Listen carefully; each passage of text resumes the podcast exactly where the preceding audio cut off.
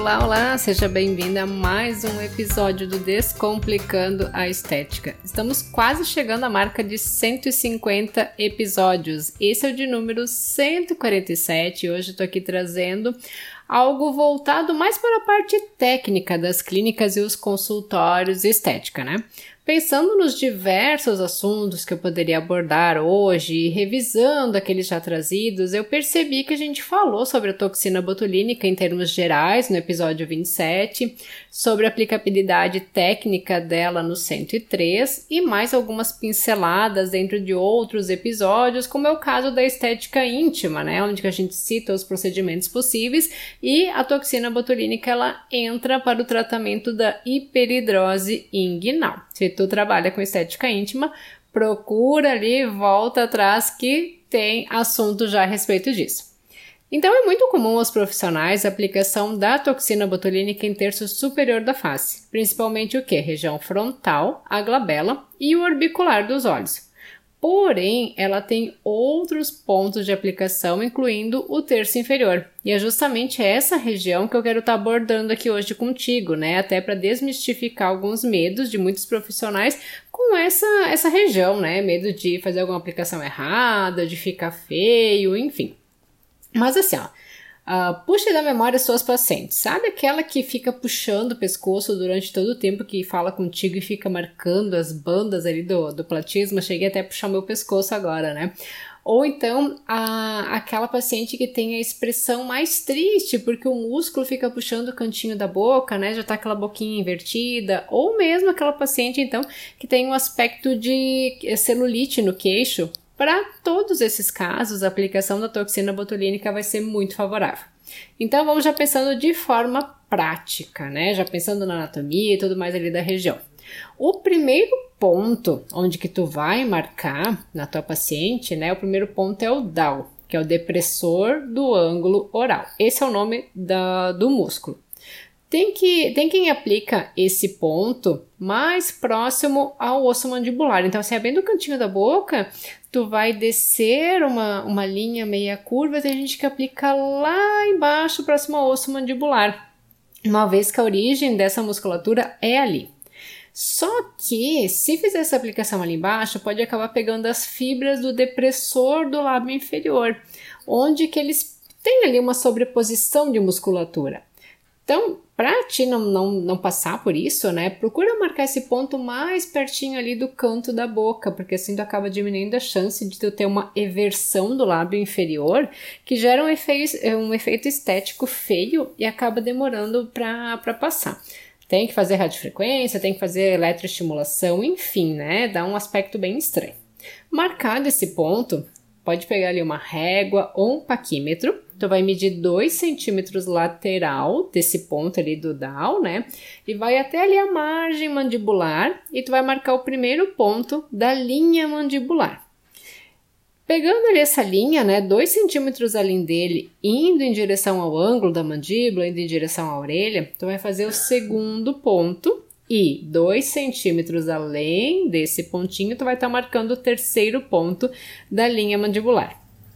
Feitas as marcações ali no lado da face, tu vai marcar o lado oposto e daí tu vai pedir para tua paciente contrair a musculatura do pescoço de forma voluntária. Ai, Cris, como assim voluntária, né? Porque existem casos de pacientes que têm cacuete e contraem essa musculatura de forma involuntária, ou o próprio processo do envelhecimento faz com que tenhamos também uma contração involuntária de alguns músculos. Uma observação importante é tu pedir que ela faça isso mais sentada do que deitada, né? Não sei se tu trabalha com maca que tem elevação de cabeceira ou não, isso é bem interessante. Ou peço ela ficar sentada na tua frente ali na maca mesmo, porque muda muito a disposição das bandas platismais. Então, para contração, peça para a cliente abrir um, abrir um sorriso com a arcada encostada, né? O dente superior e inferior encostados.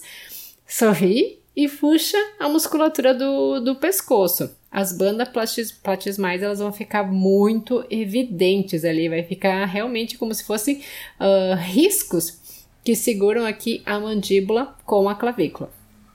Quando o paciente ele tem essas bandas bem visíveis, considera a aplicação da toxina ao longo delas, porque são regiões de maior contração muscular e que acabam se tornando visíveis na pele, né? E daí tu tá pensando, tá, e no caso onde que o paciente não tem essa consciência corporal, que não consegue fazer a contração, né, uh, que não marca, eu não vou aplicar? Depende daquilo que tu tá observando em consulta com o teu paciente junto da queixa que ele tem. Tem casos em que a aplicação realmente não vai ser necessária ainda, né? Principalmente pacientes mais jovens, onde que acabam não forçando essa musculatura. Porém, até existe um estudo da doutora Ada Trindade em que ela divide essa região em platisma alto, que é o que tem maior ação e fica puxando os tecidos da face, e o platisma baixo, que ele é mais próximo da linha clavicular e que ele não teria tanta força assim. Então, a aplicação ela acaba se detendo mais na porção superior, por causa dos pacientes que não conseguem fazer a contração da musculatura, e tu não precisa aplicar nada na porção inferior no platisma baixo, né? Mas para os pacientes que contraem, a aplicação nas bandas vai ser da seguinte maneira, tá? Pensa que tu tem uma paciente contraindo o pescoço, com aquele pescocinho de galinha, né?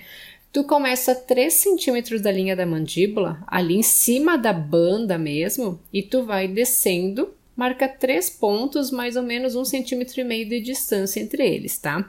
Então, tu repete isso em todas as bandas que estão aparentes e a gente sabe que existem as variações, as diferenças anatômicas, que somos assimétricos e tudo mais. Então, caso tu tenha uh, o paciente com um dos lados com menor força muscular, né, o que pode acontecer, é bem comum, tu vai fazer menos pontos. Vamos por aí no lado direito a pessoa tem mais força, vai dar para fazer três, no lado esquerdo tem menos força, faça dois pontos, tá? Um centímetro e meio de distância.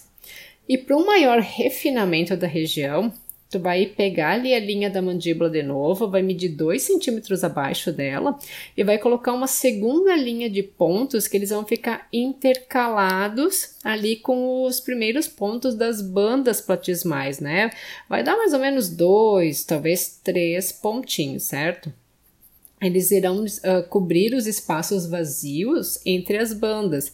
E caso tu, ai, marquei aqui, mas percebi que ele está muito próximo de outro ponto, ok, remove, não faz o pontinho ali. É só para fazer realmente um refinamento e para cobrir uh, esses espaços vazios.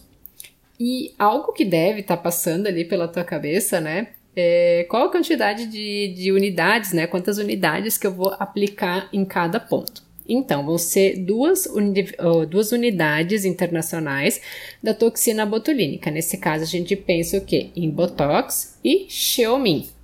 Ou cinco unidades de Spaywood. Spaywood é o Disport. Como eu sei que agora eu dei um nó na tua cabeça, né? Uh, eu vou, já falei sobre reconstituição, diluição em outro episódio, mas eu vou dar uma pincelada aqui.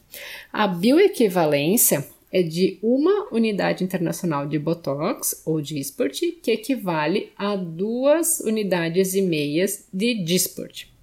Para ter essa bioequivalência, uh, não é na hora do aspirar, vai ser na reconstituição do produto, tá? Então, o Disport 300, tu vai estar reconstituindo ele em 1,2 ml da solução fisiológica estéril, e o Disport 500, tu vai reconstituir ele em 2 ml. Assim, tu já vai estar tá fazendo essa equiparação e o que facilita na hora de aplicar. Então, na seringa, tu vai poder aspirar e contar as unidades da mesma maneira, seja Botox, seja, seja Disport, seja o produto que tu tá utilizando.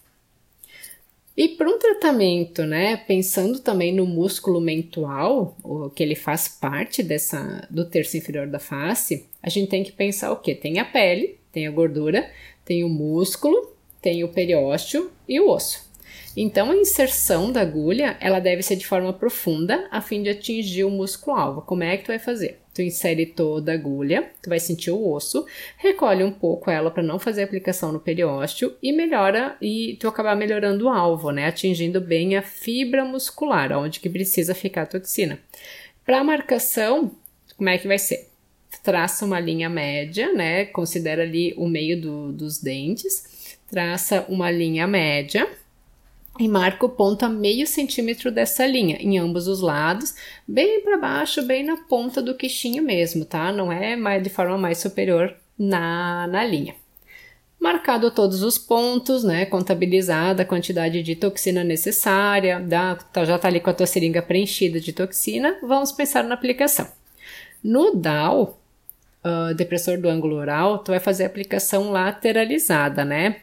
Sempre de dentro para fora, porque se extravasar o produto não vai ser para a região central.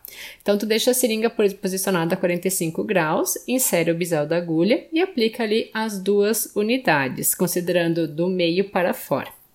Na linha da mandíbula, como tem uma certa gordurinha ali, né? Tu pode inserir metade da agulha também em 45 graus. Uh, nenhum lugar vai ser 90, todos a 45 graus. O objetivo é chegar no músculo platisma.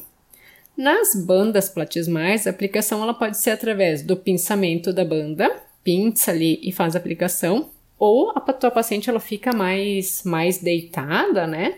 E daí tu puxa a pele na linha da mandíbula, puxa a pele ali e insere também metade da agulha aplicando as duas unidades. Dica importante para finalizar esse episódio, tá? Não deixe de observar e de indicar essa aplicação por duvidar ou então por negligenciar a capacidade de relaxamento da toxina botulínica no terço inferior da face. Muitas vezes a paciente ela sequer sabe dessas vantagens desse tratamento e uh, tratar, né, deixar a paciente com o pescoço de Nefertiti pode suavizar muito a expressão global da paciente, porque às vezes tu olha assim, nossa, a testa tá bem, bem lisinha, mas tu vê aquele pescoço marcado, né, aquele queixinho mais celulítico também. A partir dos 40 anos, observa as tuas pacientes, explica e indica essa aplicação, né, se for o caso.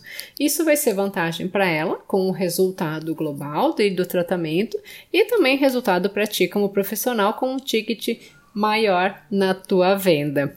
Certinho? Hoje eu fico por aqui. A música de abertura foi Feeling Good da PurplePlanet.com. Tiver qualquer dúvida, chama a gente lá no, no direct do Instagram, que é arroba Descomplicando Estética, ou manda um e-mail para contato arroba descomplicandoestética.com.br. Beijos e até a próxima semana.